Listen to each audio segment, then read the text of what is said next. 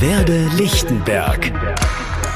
Ein Berlin-Podcast von Flux FM. Das ist Folge Nummer 9 unseres Lichtenberg-Podcasts. Es werde Lichtenberg. Ich bin Philly Montag, schön, dass ihr dabei seid. Einmal im Monat berichten wir hier über aktuelle Ereignisse im 11. Berliner Bezirk. Sprechen mit verschiedenen Leuten, die sich engagieren, sei es politisch, kulturell oder sozial. Die heutige Folge ist vollgepackt mit spannenden Themen. Wir stellen euch das Jugendzentrum Blue Box im Fenpfuhl vor, blicken auf den Queer-Preis, der am 11. Oktober zum zweiten Mal verliehen wird und nehmen euch mit zum ehemaligen Stadtbad in der Hubertusstraße. Außerdem geben wir euch ein Update über das Wohnprojekt des Vereins Synergetik. Seit 30 Jahren bietet der Verein ehemals suchtkranken Obdachlosen im Wiesenweg 14 ein Zuhause. Doch das betreute Wohnprojekt ist bedroht. Alles Wichtige und aktuelle Entwicklungen erfahrt ihr in dieser Folge. In und um Berlin gibt es ja so einige Lost Places. Die bekanntesten, die Belitzer Heilstätten, der alte Spreepark im Plenterwald und auch die ehemalige Abhörstation auf dem Teufelsberg. Auch in Lichtenberg gibt es so einen Ort, das Stadtbad in der Hubertusstraße. Früher war da richtig viel los. Inzwischen steht das Bad schon seit mehr als 30 Jahren leer. Flux FM-Redakteurin Jola Jordans wohnt in Lichtenberg und wollte wissen, ob das Bad weitere 30 Jahre leer bleibt oder ob da vielleicht auch mal was passiert. In einer stillen Seitenstraße der Frankfurter Allee öffnet 1928 das Hubertusbad. Das alte Gebäude ist ein richtiges Schmuckstück des Expressionismus. Es gibt zwei Schwimmbecken, einen römischen Saunabereich, Dampfbäder, einen Gymnastiksaal, Massagekabinen und eine Sonnenterrasse auf dem Dach. Das Bad wird schnell beliebt, auch bei Gästen aus England, Dänemark, Spanien, Ägypten und Japan. Im Zweiten Weltkrieg wird das Gebäude durch eine Bombe beschädigt, aber wieder repariert und weiter genutzt. Auch in der DDR lernen Kinder hier schwimmen. In den 1990ern muss das Bad schließen. Erst geht eine Lüftung kaputt, dann gibt's einen Wasserschaden. Mittlerweile gehört das Hubertusbad dem Land Berlin, verwaltet durch die Berliner Immobilienmanagement GmbH. Birgit Möhring ist Geschäftsführerin, betreut das Gebäude und will, dass es wieder für alle nutzbar gemacht wird. Also ich glaube, der Baustil und eben diese ganze Historie, diese Anmutung, wenn man diese Schwimmhallen betritt. Wir haben ja zwei unterschiedlich große Schwimmhallen, einmal die Herrenschwimmhalle und die Damenschwimmhalle. Und man sieht in der Damenschwimmhalle Denkmale schon, wie es aussehen kann, wenn man es denkmalgerecht saniert. Und da ist einfach diese Anmutung von früher, diese tatsächliche Schwimmhalle mit den Umkleidekabinen, mit dem Becken, was natürlich noch vorhanden ist, die Decken, die Fenster. Das ist einfach eine wunderschöne alte Immobilie, die es wirklich lohnt zu erhalten und auch einer öffentlichen Nachnutzung zuzuführen. Das meiste bleibt so, wie es ist, denn das Gebäude steht unter Denkmalschutz. Mehrere Initiativen und eine Genossenschaft fordern, dass es wieder zum Schwimmbad wird. Aber die Chancen dafür stehen schlecht. Es ist so, dass wir mit den Denkmalschützern natürlich sehr engagiert diskutiert haben und überlegt haben. Und wir haben auch mit den Bäderbetrieben, die ja im Land Berlin diverse Hallenbäder betreiben, darüber diskutiert. Es wäre schlichtweg nicht wirtschaftlich und es würde auch das Denkmal schädigen. Das muss man leider so sagen, wenn man nach so langer Zeit dort wieder einen Bäderbetrieb eröffnet, denn das geht mit den historischen Fliesen los, die man ja abnehmen müsste. Man müsste dort neue Technik reinbringen. Das ginge alles nicht zerstörungsfrei und deswegen haben auch die Denkmalschützer sich dagegen ausgesprochen. Das Bad bleibt also erhalten, aber wird anders genutzt. Aktuell ist im Gebäude eine Anlaufstelle für Bürgerbeteiligung. Außerdem ist die kleine Damenschwimmhalle schon saniert und kann für Veranstaltungen gemietet werden. Was in Zukunft noch alles entstehen soll, ist noch nicht klar. Birgit Möhring kann sich viel vorstellen. Wenn man sich die unmittelbare Umgebung anschaut, wir haben die Kliniken gegenüber, wir haben aber auch natürlich relativ nahe Wohnbebauung dran, sodass man sicherlich jetzt dort keine sehr lautstarken Veranstaltungen machen kann. Aber was man sich sehr gut vorstellen kann, sind teilweise kulturelle Nutzung, vielleicht auch ein bisschen Gastronomie in Kombination. Und wir wünschen uns einfach eine möglichst öffentliche Nutzung. Stück für Stück soll das alte Hubertusbad saniert werden. Aber erstmal gibt's durch den knappen Haushalt kein Geld mehr vom Senat. Jetzt wollen Birgit Möhring und ihr Team andere Wege finden, um auch noch die Herrenschwimmhalle und den Rest des Gebäudes fit zu machen. Eine Perle des Expressionismus, das ehemalige Stadtbad Lichtenberg in der Hubertusstraße. Eigentlich kommt man nicht da rein, aber manchmal gibt es auch Veranstaltungen und dann habt ihr auch die Chance, euch das ehemalige Stadtbad von innen anzuschauen. Das zweite Mal wird in diesem Jahr der Lichtenberger Queerpreis verliehen von der AG Queer Lichtenberg und dem Bezirksamt. Vorschläge konnten bis Ende Juli eingereicht werden. Am 11. Oktober wird der Preis dann verliehen. Mein Kollege Jonas Otten hat mit Dominique von der AG Queer Lichtenberg über die Auszeichnung und seine Bedeutung gesprochen. Für alle Menschen, die jetzt diesen Preis noch nicht kennen, weil das ja auch erst zum zweiten Mal jetzt verliehen wird, stell es mal ganz kurz vor, was ist der Lichtenberger Queerpreis? Der Lichtenberger Queerpreis ist ein Preis, der vom Bezirk beziehungsweise auch initiiert von der AG Queer Lichtenberg vergeben wird, um halt besonders Personen, Projekte, Vereine, Engagements zu würdigen, die halt für mehr Sichtbarkeit, für Diversität im Bezirk Lichtenberg sorgen. Denn äh, wenn man an Queerness und Lichtenberg denkt, assoziieren viele auch teilweise zu Recht immer noch ein schwieriges Gelände. Und um dem entgegenzuwirken, braucht es natürlich das Engagement aus dem gesamten Bezirk. Und damit die Arbeit entsprechend auch gewürdigt äh, werden kann, gibt es diesen Preis und auch ein kleines Preisgeld, um natürlich ähm, zu sagen, weiter so und wir sind der Bezirk der Vielfalt. Das heißt, euch ist es auch tatsächlich wichtig, nicht den Queerpreis Berlin zu verleihen, sondern da auch den Fokus auf Lichtenberg draufzulegen und zu zeigen, ey, dieser Bezirk ist eben mehr als das, was irgendwie in den meisten Menschen irgendwie in die Köpfe vorgeht.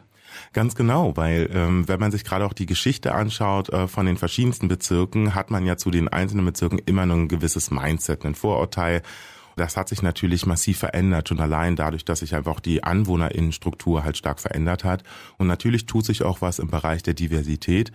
Und es ist nicht mehr so, dass man nach Schöneberg fährt, um halt irgendwie queer auszugehen, sondern das kann man ja mittlerweile in nahezu jedem Bezirk tun und natürlich auch in Lichtenberg mit verschiedensten äh, Veranstaltungen und Projekten. Dann lass uns mal kurz wieder zum Preis konkret zurückkommen. Du hast gerade eben schon gesagt, es werden mehrere Personen, aber auch Projekte ausgezeichnet. Das heißt, es gibt mehrere Kategorien oder ähm, wie läuft das da bei der Verleihung ab? Also tatsächlich gibt es nur einen Preis und auch nur eine Kategorie quasi. Und es ist aber, äh, stehen quasi Projekte neben äh, Personen, die halt vorgeschlagen wurden von äh, den AnwohnerInnen vom Bezirk. Also vorschlagen kann tatsächlich äh, jede Person, die im Bezirk ansässig ist. Und dann trifft sich eine Jury, die hat sich jetzt quasi im August getroffen und entscheidet dann darüber, wer den äh, Preis am ehesten verdient hat. Und bei der Veranstaltung selbst dann äh, wird der Umschlag geöffnet und der Preis, der Award überreicht. Die erste Preisverleihung hast du moderiert. Kannst du schon was äh, jetzt zu dem Ablauf von der zweiten Preisverleihung sagen? Also es wird auf jeden Fall äh, nach aktuellem Stand wieder eine Verleihung durch äh, mein alter Ego äh, stattfinden, Donna Dramatic Davis als Drag Queen. Ich finde das auch sehr, sehr passend, dass es halt von einem Travestiekünstler, Künstlerin entsprechend verliehen wird für einen äh, Queeren Award. Vom Termin her auch zum Tag des Coming Outs ist auch bewusst gewählt. Und beim ersten Mal hatten wir bewusst halt auch Showprogramm auch ähm, äh, dabei gehabt. Diesmal ist da noch eine kleine Mystery Box, was es geben wird. Aber Moderation durch mich äh, wird auf jeden Fall stattfinden. Sehr schön. Jetzt ist die Einreichungsphase, die war ja relativ offen gestaltet. Da konnten eigentlich alle Menschen ähm, sich oder Projekte einreichen. Die ist am 31. Juli, glaube ich, geendet jetzt. Ganz genau. Ähm, kannst du so einen kleinen Einblick geben, nur so einen groben Abriss, muss gar nicht konkret darauf eingehen, was da vielleicht alles so eingereicht wurde? Kann ich auf jeden Fall machen. Es wurden halt, äh, die AG Queer selbst wurde auch vorgeschlagen aber natürlich auch Vereine, Projekte zum Thema Queerness und Alter, beziehungsweise auch Queerness und äh, Menschen mit äh, besonderen Bedürfnissen oder Einschränkungen aber auch Einzelpersonen, KünstlerInnen, die halt entsprechend daran teilnehmen oder die sich im Bezirk halt entsprechend engagieren. Ja. Wie kann man euch denn, wenn man euch unterstützen möchte und quasi jetzt dafür sorgen möchte, dass ihr eine schöne Aftershow-Party habt oder dass ihr noch intensiver eurer Arbeit nachgehen könnt, wie kann man euch unterstützen? Ja, das Beste ist natürlich, ähm, sich an die AG Queer zu wenden. Die ist natürlich auch offen, auch alle Sitzungen, Projekte, Veranstaltungen und so weiter sind offen, sich dort mit einzubringen, weil das Schwierigste ist tatsächlich halt die äh, Person Power zu finden, äh, um halt verschiedene Sachen zu organisieren. Und wenn es halt auch nur Standbetreuung ist für äh, zwei, drei Stunden, das genügt häufig häufig schon, weil ähm, ja wir im Erwachsenenleben wissen, wie es wie es ist. Man hat Familie, Verpflichtungen und alles drum und dran und dann Zeit zu erübrigen ist häufig gar nicht so leicht. Ja. Dann ist noch abschließend, du hast es nämlich gerade eben auch schon erwähnt. Was gibt's zu gewinnen? Also abgesehen von einem wunder wunderschönen äh, Award äh, gibt es auch ein Preisgeld von 1000 Euro obendrauf, um natürlich zu unterstützen, was bisher schon geleistet wird, in der Hoffnung natürlich, dass es noch größer, schöner, doller, bunter wird. Dann wünsche ich euch ganz viel Spaß, eine wunderschöne Verleihung und vielen Dank fürs Gespräch. Vielen lieben Dank, ich habe zu danken und ähm, wir sehen uns hoffentlich dort. Vielfalt, Respekt und Toleranz sollen mit dem Lichtenberger Queer-Preis gewürdigt werden. Genauer gesagt, Menschen, die sich dafür einsetzen. Verliehen wird er am 11. Oktober. Talk of the Town. Vor zwei Wochen war ich das erste Mal im Void Club im Wiesenweg in Lichtenberg. In der Straße befinden sich noch mehrere Clubs, auch eine Kfz-Werkstatt, also ganz viel Gewerbe. Und direkt gegenüber des Void Clubs steht da so einsam und verlassen ein Wohnhaus. An dessen Außenfassade hängt seit ein paar Wochen ein Banner mit der Aufschrift Lichtenberg zerstört Wohnprojekt. Es geht um den Wiesenweg 14. Hier betreibt seit 30 Jahren der Verein Synergetik e.V. ein Wohnprojekt für Obdachlose und ehemals suchtkranke Menschen. Jetzt soll die Einrichtung geschlossen werden. Diese Meldung kursiert seit ein paar Wochen in den Medien. Der Grund, das Wohnheim hat keine Baugenehmigung. Das ist kein Einzelfall in Lichtenberg. Im Frühjahr 1945 brennt das Lichtenberger Bauamt ab und für viele Häuser, die vor dem Zweiten Weltkrieg errichtet wurden, existieren also gar keine Dokumente mehr. Im April dieses Jahres trude dann aber eine Nutzungsuntersagung vom Bezirksamt Lichtenberg beim Synergetik e.V. ein. Demnach muss der Trägerverein bis Ende Oktober das Haus im Wiesenweg 14 räumen. Flux FM-Redakteurin Jonna Battili hat sich vor Ort mit einem Teil des Vereins getroffen. Ich komme rein ins Haus und links geht es zum Büro, rechts hoch zu den Wohnungen und für mich erstmal geradeaus in den richtig schönen Garten. Mich begrüßen die Geschäftsführerin Sabine Weiß und Bewohner Gary und Thomas. Hallo. Hallo. Thomas, wie ist jetzt die Stimmung, dass es jetzt heißt, dass dieser Standort hier zugemacht wird? Ja, also es wäre eine Katastrophe in gewisser Weise. Ich meine, das Leben geht immer weiter, davon mal abgesehen. So viele geschützte Rahmen gibt es auch nicht, wo wir praktisch wirklich dann sicher auch clean leben können. Draußen ist es schwerer. Der eine hat schwerer, der andere leichter. Aber es gibt eben viele, die brauchen das wirklich und für längere Zeit, vielleicht sogar für immer, weil es eben draußen nicht so klappt. Wenn sie schon jemanden mit der Bierpulle sehen oder zum Beispiel Gary, mein Nachbar, der ist schon wie lange? 13 Jahre hier. Viele andere auch. Also man kann hier so lange bleiben, wie man Zeit braucht. Da gibt es keinen Druck. Voraussetzung ist, dass man clean und trocken bleibt. Na Gary, sag doch mal, es wäre für dich ja auch nicht schön, wenn du jetzt hier weg müsstest. Für mich wäre, äh, ja, äh, was wäre, wenn das Ding hier geschlossen wäre? Ja, also wird. Durch die Zeit, die du ja hier verbracht hast, würde ich mal annehmen, dass es ja hier so eine Art Zuhause für dich geworden ist. Und wie fühlt sich das dann für dich an? Erinnert mich an die Vergangenheit. Bin 60 Jahre alt und da können Sie sich vorstellen, dass ich äh, sowas im Zusammenhang mit meinem Drogenkonsum sehr oft schon erlebt habe. Eine ständige Erneuerung. Immer wieder ein ständiges Aufrappeln. Nur eben halt mit einem erhöhten Lebensalter äh, schwindet die Energie, ist ja selbstverständlich. Ne? Also die Einrichtung selbst stellt schon ein Zuhause dar, einen familiären Ersatz. Thomas, das Haus sieht schon fast so aus, als wäre es fast wie so eine große WG. Wie ist denn das Zusammenleben hier so? Ja, wir leben hier auch in WGs halt. Also eine Hälfte, die anderen haben ihre eigenen Wohnungen, die schon länger da sind. Ich zum Beispiel wohne mit zwei anderen Männern zusammen in der Wohnung. Jetzt müsst ihr mir aber noch eine Haustour geben. Und dann gehen wir jetzt hoch. Also die Seite sind Einzelwohnungen, wo Gary ja. Genau. Und hier sind die WGs auf der Seite oben. Einmal die Woche gehen so rum, machen Rundgang. Die Energetik jetzt hier, die Mitarbeiter, wenn was nicht stimmt, dann sagen sie schon, mach mal hier ein bisschen, mach mal da. Aber normalerweise sollte das selber klappen, dass man seine Ordnung hält, Bad sauber macht, Küche sauber macht. Ne? Putzplan ist in jeder WG ein Thema. Ja, das ist wohl wahr, das stimmt. Sabine, ich bin ja hier. Bei euch liegt ja eine Nutzungsuntersagung vor. Was genau bedeutet das und welche Folgen hat das für euch? Das bedeutet ganz einfach, dass wir raus müssen aus diesem Haus, dass das Wohnen hier nicht mehr erlaubt ist und dass wir im Oktober eigentlich das Haus verlassen müssen. Derzeit gibt es ein Widerspruchsverfahren, aber das ruht, solange wir im Gespräch sind mit dem Baustadtrat. Ihr gehört zu wenigen Institutionen in Berlin, die die einzigen Vorgaben geben, dass wir clean bleiben sollen. Und davon gibt es jetzt nicht mehr sonderlich viele. Es, so viel ich weiß, gibt es nur das Haus Phoenix und uns. Ja, und das sind zusammen 103 Plätze für ehemals Drogenabhängige. Es ist nicht viel und darum ist es natürlich wichtig, dass wir erhalten bleiben. Diese ganze Debatte wurde ja losgestoßen durch irgendwelche Papiere, die nicht vorhanden sein sollen. Das ist aber bei vielen Häusern in Lichtenberg. Kein Altbau in Berlin-Lichtenberg hat eine Baugenehmigung. Diese Baugenehmigungsgeschichte, das ist auch vorgeschoben, ganz einfach. Das weiß ja jeder. Weil man hier in diesem Bezirk das Wohnen nicht mehr möchte. Ja, also man möchte das Gebiet höchstwahrscheinlich als Gewerbegebiet erklären und dann ist Wohnen nicht erlaubt. Bei der Wohnraumsituation in Berlin ist für mich nicht nachvollziehbar. Das Interview mit dem Trägerverein wurde für circa vier Wochen geführt. Inzwischen gab es auch schon erste Gespräche zwischen dem Wohnheimbetreiber und Kevin Hünecke von der SPD. Er ist Bezirksstadtrat für Stadtentwicklung und Soziales in Lichtenberg. Ich habe ihn vergangene Woche virtuell zum Interview getroffen und mit ihm über die Hintergründe der möglichen Schließung und aktuelle Lösungen gesprochen. Herr Hünecke, für viele alte Gebäude in Lichtenberg existieren ja gar keine Unterlagen, weil das Bauamt 1945 abgebrannt ist.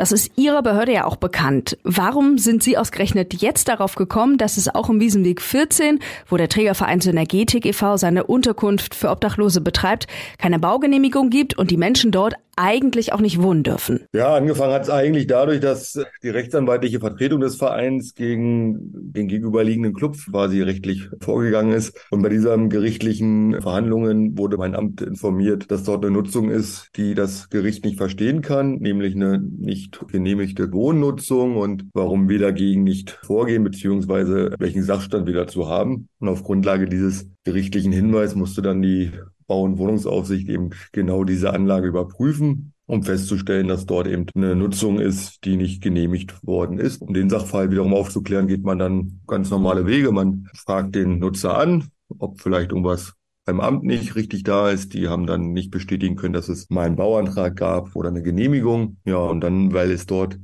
wie Sie sagen, gerade äh, um Wohnen geht nach Aufsicht meines Amtes, ist dann quasi die Nutzungsuntersagung ausgegeben wurden. Dagegen wurde Widerspruch eingelegt. Und dieser Widerspruch landete dann bei mir und kurz vorher in der Presse. Und dadurch wurde ich erst aufmerksam dadurch. Warum haben Sie den Trägerverein denn nicht erstmal darauf hingewiesen, hey Leute, da fehlt eine Baugenehmigung, beantragt die doch mal. Das wäre keine schlechte Idee, weil sonst müsst ihr da ausziehen. Das ist genau passiert. Wann ist das passiert? Das hat mein Amt äh, gemacht, äh, ich glaube im Jahr 2022 oder 2021. Damit fing es ja an, äh, den Leuten quasi zu sagen, äh, wir haben hier eine Nutzung, die laut unseren Akten nicht genehmigt ist. Ähm, habt ihr da einen Bauantrag gemacht? Gibt es dafür eine Genehmigung oder habt ihr das vor? Bis heute gibt es keine Baugenehmigung dafür, beziehungsweise keine Nutzungsgenehmigung. Und deswegen ist das Amt dort in die Untersagung gegangen. Und seitdem es bei mir auf dem Tisch liegt, habe ich das Widerspruchsverfahren pausiert, war jetzt schon zweimal vor Ort, habe einmal sehr vertraulich mal im kleinen Kreis mit der Geschäftsführung gesprochen, dann etwas größeren Kreis, war auch so besprochen, mit meinen Ämtern, die dabei waren, die Zuständigen und die anwaltrichtliche Vertretung des Vereins war mit vorbei. Und es waren zwei sehr konstruktive Gespräche. Und ich glaube, wir arbeiten jetzt auf beiden Seiten daran, dass die ähm, Nutzung der Notunterbringung für die Obdachlosen, dass wir da eine Lösung finden. Und habe jetzt das Widerspruchsverfahren geöffnet, habe dem Anwaltbüro äh, gebeten, alle möglichen Unterlagen, die sie für relevant finden, einzureichen, sodass wir das nochmal neu prüfen können. Und mein Ziel ist natürlich, dass wir jetzt dort eine Legalität schaffen und das am besten so, dass die Notunterbringung der Menschen, was in meiner Definition kein klassisches Wohnen ist, dort auch genehmigungsfähig in diesem Gewerbebereich zu machen. Mhm. Ich habe ja auch dieses Urteil gelesen, was Sie angesprochen haben. Das ist vom September 2020. Da steht ja auch drin, dass es dafür keine Baugenehmigung gibt und dass es auch schwer wäre, dort eine Baugenehmigung zu erteilen. Was macht denn das so schwer? Ja, das ist genau das Problem, was wir jetzt haben. Und das Amt muss nach geltenden Gesetzen und Rechten arbeiten. Äh, wir als politische Vertretung natürlich auch. Aber ich probiere jetzt natürlich einen gewissen kreativen Spielraum, will ich es mal nennen, irgendwie auszuloten, wie wir das eben genehmigungsfähig machen können. In einem gewerblich geprägten Bereich ist halt Wohnen nicht genehmigungsfähig. Das hat den Grund, um Gewerbe zu schützen, lautes Gewerbe, unter anderem der angesprochene Club. Und wenn wir dort reines Wohnen genehmigen würden, würden die Gewerbe die Clubs eben relativ schnell verschwinden müssen, weil Wohnen höherwertig nach unserem Grundgesetz ist zu schützen als Clubs. Da Berlin nicht nur aus Wohnen, sondern eben auch aus Gewerbe bestehen soll und auch aus Clubs und aus gibt es eben baurechtlich Gesetze, die gegenseitigen Schutz quasi versprechen oder garantieren sollen, weil das eben ein gewerblich geprägter Bereich ist, ist dort normales Wohnen eben nicht genehmigungsfähig. Meine Interpretation, die ich probiere gerade ähm, auch rechtlich mit dem Amt auf den und mit dem Verein auf den Genehmigungsweg zu bringen, ist, dass es bei einer Notunterbringung ja kein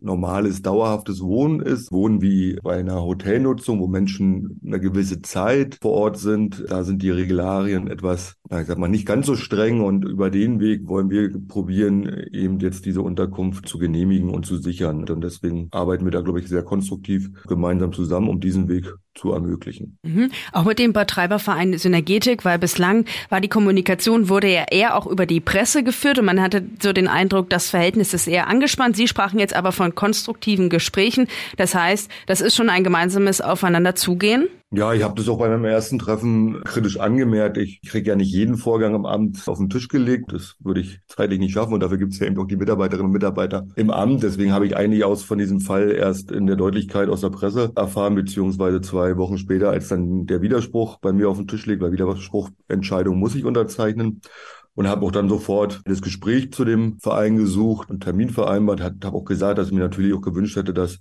bei solchen Konflikten vielleicht nicht erst in die Presse äh, gegangen wird, sondern ich mir gewünscht hätte, dass man mich einfach mal anruft, anschreibt. Da will ich gar nicht den Verein in die Verantwortung nehmen. Mittlerweile erfahren, dass es vorher eine andere anwaltliche Vertretung gab. Ich glaube, da gab es eher Probleme, dass das Anwaltbüro, was vorher tätig war, und der Verein, dass da die Kommunikation auch nicht so gut lief. Das haben wir jetzt aber alles geändert und wir jetzt alle rechtlichen Wege gehen werden, um es zu schaffen. Und wir haben uns auch in die Hand versprochen, dass wenn man nicht rechtlich zusammenkommt, natürlich dann wieder der Weg vor das Gericht eine Möglichkeit sein sein soll für den Verein, sodass wir hier wirklich sicher sind, dass alle Gesetzeswege und Ansichten vom Tisch liegt, aber unser gemeinsames Ziel ist es, das mit der Notunterkunft zu lösen. Ich habe die Woche erst einen Brief wieder von dem Anwaltbüro bekommen, dass sie jetzt bitten, dass wir das Widerspruchsverfahren nochmal öffnen, die Unterlagen nachreichen wollen. Das hatten wir so besprochen. Ich habe zugesagt, dass wir dieses Widerspruchsverfahren jetzt öffnen. Erstmal für eine Dauer von drei Monaten jetzt, dass der Verein quasi Zeit hat, weitere Unterlagen zuzusenden und einzubringen. Die werden dann geprüft und dann gehen wir die nächsten Schritte. Ich, wie gesagt, hoffe und der Verein sicherlich auch in Richtung Genehmigung. Okay, nun nochmal zum Verständnis. Also laut der Nutzungsuntersagung, die Sie dem Trägerverein im April geschickt haben, sollte der Wiesenweg 14 bis Ende Oktober geräumt werden. Jetzt haben Sie gerade gesagt, das Widerspruchsverfahren ist für drei Monate geöffnet. Das heißt für mich, die Frist Ende Oktober ist damit passé und bis Ende des Jahres muss da auch kein Bewohner ausziehen. Ist das richtig? Definitiv, genau. Also diese sechs Monate Frist, auch die, äh, selbst wenn es jetzt irgendwie nicht einen Weg gegeben hätte, den wir lösen können, hätte ich da natürlich über die Frist auch nochmal gesprochen. Aber richtig ist, wir sind jetzt wieder im Verfahren, wir suchen nach einer Klärung und weder im Oktober noch im November noch im Dezember muss da irgendjemand ausziehen. Und je nachdem, wie die Entscheidung dann weitergeht, werden wir da aber auch natürlich sozial verträgliche Wege gehen. Aber wie gesagt, unser gemeinsames Ziel, mein Ziel, das Ziel der Senatorin, Frau Kieseltepe, das Ziel des Sozialstadtrats Höniges, des Bezirksamtes ist es, diese Unterkunft jetzt nachzuheilen in der Genehmigung, damit wir dort äh, weiter ein Angebot haben, was dringend in Berlin gebraucht wird. Denn es existieren berlinweit nur sehr wenige Einrichtungen wie das betreute Wohnen für ehemals Suchtkranke und Obdachlose im Wiesenweg 14. Kevin Hönicke will nach eigenen Angaben die Schließung der Unterkunft verhindern. Wir drücken vor allem dem Trägerverein Synergetik e.V. und den Bewohnern des Hauses die Daumen, dass das auch gelingt.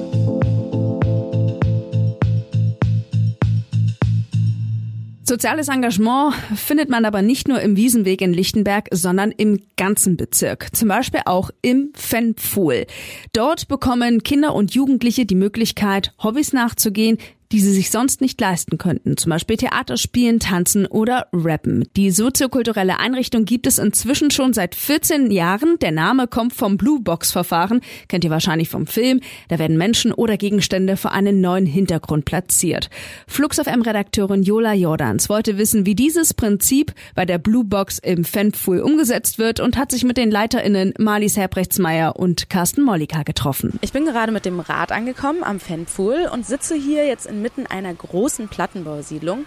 Mir gegenüber steht auch schon die Blue Box. Das ist ein rechteckiges Gebäude, von außen blau bemalt. Hier treffe ich mich heute mit Marlies Herbrechtsmeier. Sie ist Geschäftsführerin der Blue Box. Hi, schön, dass du da bist. Ich freue mich riesig. Ähm, herzlich willkommen in der Blue Box. Ich freue mich auch sehr. Ihr nennt euch ja Blue Box. Das ist ja so ein Verfahren, das wird beim Film eingesetzt. Was ist denn das Prinzip dahinter und wie setzt ihr das hier um? Für uns war wichtig, dass wir Kindern und Jugendlichen die Möglichkeit geben, ihren Hintergrund zu verändern. Und das ist mit diesem Verfahren ausgedrückt. Egal, wo sie herkommen, egal, was sie für eine Geschichte mitbringen, hier haben sie die Möglichkeit, alles das, was sie können, zu zeigen und aus sich rauszuholen und damit ihren eigenen Hintergrund zu verändern. Ihr nennt euch ja auch die Selbstwertmanufaktur und ihr wollt ja vor allem Jugendliche und Kinder auch stärken und fördern. Was habt ihr denn da für Angebote hier in der Blue Box? Wir bilden sozusagen die ganze Kindheit ab inzwischen. Wir haben 2009 mit nur dem Kinder- und Jugendbereich gestartet. Jetzt inzwischen sind wir mit Kindern und Jugendlichen von 0 bis 18 Jahren unterwegs und versuchen da eben einfach die Kinder und Jugendlichen zu stärken, ihnen ähm, wirklich einen Selbstwert mitzugeben, der sie nachhaltig in ihrem ganzen Leben stärkt. Ihr habt euch jetzt für Lichtenberg entschieden. Warum denn vielleicht auch gerade dieser Standort hier? Na, als 2009 die Blue Box gegründet wurde, da war in diesem Bezirk auch noch viel mehr als heute. Vielleicht ja viele Kinder, die in Not waren, die auch einfach Unterstützung brauchten und die wenig Angebote gerade im künstlerischen Bereich hatten, zumindest kostenfrei in Anspruch nehmen konnten. Und alle Angebote in der Blue Box sind kostenfrei. In unseren Workshops arbeiten wir immer mit einem professionellen, ausgebildeten Künstler zusammen und einer pädagogischen Fach Fachkraft, weil wir das als perfekte Kombination empfinden, um Kinder und Jugendliche wirklich sowohl in der Beziehungsarbeit, aber auch eben professionell künstlerisch zu begleiten. Wie ist aktuell der Stand? Könnt ihr gerade noch Kinder aufnehmen oder ist bei euch eigentlich gerade schon, dass ihr sagt, nee, geht nicht mehr? Doch, Kinder können wir uns immer kommen. Wir lehnen keine Kinder ab, freuen uns auch über jedes neue Kind, was mit reinkommt und möchte, dass aus dem Kind ja die Begabungen und Fähigkeiten rausgekitzelt werden. Ihr habt ja jetzt hier das große Gebäude auf drei Etagen. Würdest du mich vielleicht einmal kurz rumführen und mir hier alles zeigen? Na klar, komm mit. So, wir sind jetzt hier im Kinder- und Jugendbereich und gehen jetzt hier gerade mal in den großen Proberaum. Da wird jetzt gerade eine Aufführung geprobt für den Charity Day.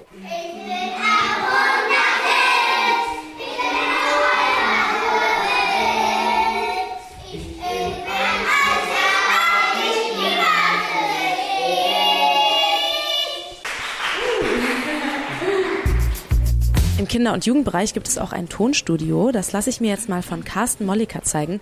Er ist auch Teil der Geschäftsführung in der Blue Box. Kids und Jugendliche haben von Anfang an immer total gerne äh, Lieder geschrieben, Rap-Texte vor allem. Und wir hatten das große Glück, dass Dan, einer unserer Mitarbeitenden, der vorher bei Agro Berlin gearbeitet hat und so mit verschiedenen bekannten Künstlern ähm, gearbeitet hat, äh, gesagt hat, nee, er möchte sich gerne investieren in die Gesellschaft und vor allem in Kinder und Jugendliche und hat dann seinen Job aufgegeben und sich bereit erklärt, bei uns mitzumachen. Und das kommt natürlich auch bei den Kids und Jugendlichen super an, dass sie mit einem echten Agro Berlin Produzenten zusammenarbeiten können, ihre eigenen Rap-Texte schreiben, direkt aufnehmen in unserer professionellen Tonstudio-Kabine und das mit nach Hause nehmen, ihren Freunden, Familien und so weiter zeigen können. Zurück im ersten Stock empfängt mich jetzt hier wieder Marlies und zeigt mir das Café. Das ist das Herzstück der Blue Box und hier eine wichtige Anlaufstelle. Ja, das Café ist ein zentraler Treffpunkt für Familien, für unsere Mitarbeitenden, für unsere Kinder und Jugendlichen. Hier findet wirklich ganz viel Interaktion statt, ganz viele Gespräche. Das ist halt ein sehr, sehr schöner und gemütlicher Treffpunkt für alle. Hier haben wir auch größere Veranstaltungen. Wir vermieten den Raum auch. Wir haben jetzt hier gerade eine große Tour gemacht durchs Haus. Ich habe alles gesehen, was es in der Blue Box gibt. Es ist auf jeden Fall ein schönes Haus. Es ist total hell. Draußen gibt es einen großen Außenbereich. Und ich bedanke mich jetzt erstmal, dass ich diese Tour hier mitmachen konnte, Marlies. Vielen Dank. Jula, es war richtig schön, dass du da warst. Carsten, danke auch an dich. Ja, vielen Dank, dass du da warst. Komm jederzeit wieder. Corona und die Inflation haben auch der Blue Box zugesetzt. Sie finanziert sich über Spenden. Um ihre Arbeit weitermachen zu können, brauchen sie also auch eure Unterstützung. Alle Infos dazu findet ihr auf der Website bluebox.de. Den Link haben wir euch in die Shownotes gepackt. Und am 19. Oktober könnt ihr euch auch selbst vor Ort ein Bild machen von der Einrichtung. Beim sogenannten Charity Tag gibt's von morgens bis abends Programm. Ausgehempfehlungen. Wie ihr euch die Zeit im Oktober in Lichtenberg am besten vertreibt, erzählt euch jetzt Flux FM Redakteurin Zora Alba. Das Bezirksamt Lichtenberg lädt noch bis zum 3. Oktober zur interkulturellen Woche ein. Unter dem Motto Neue Räume steht die Vielfalt der LichtenbergerInnen im Mittelpunkt. Dabei geht es nicht nur um physische Räume, sondern auch um Möglichkeiten zur Entfaltung, gemeinsame Ideen, Erfahrungen und Geschichten. Insgesamt gibt es 30 Veranstaltungen von Workshops über Kunstausstellungen bis hin zu Konzerten. Am 3. Oktober, Tag der Deutschen Einheit, verleiht Bezirksbürgermeister Martin Schäfer den Integrationspreis 2023.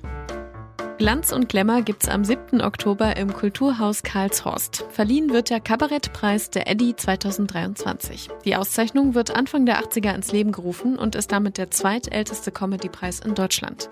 Der Name geht auf den deutschen Kabarettisten Edgar Eddy Kühlow zurück, der bis zu seinem Tod in Lichtenberg gelebt hat. Die Preisverleihung im Kulturhaus Karlshorst beginnt um 19.30 Uhr. Tickets gibt's für 15 Euro unter berliner-kabarettpreis.de. Noch mehr Comedy erwartet euch am 10. Oktober beim galaktischen Stand-up Comedy Raum und Zeit im Interkosmos.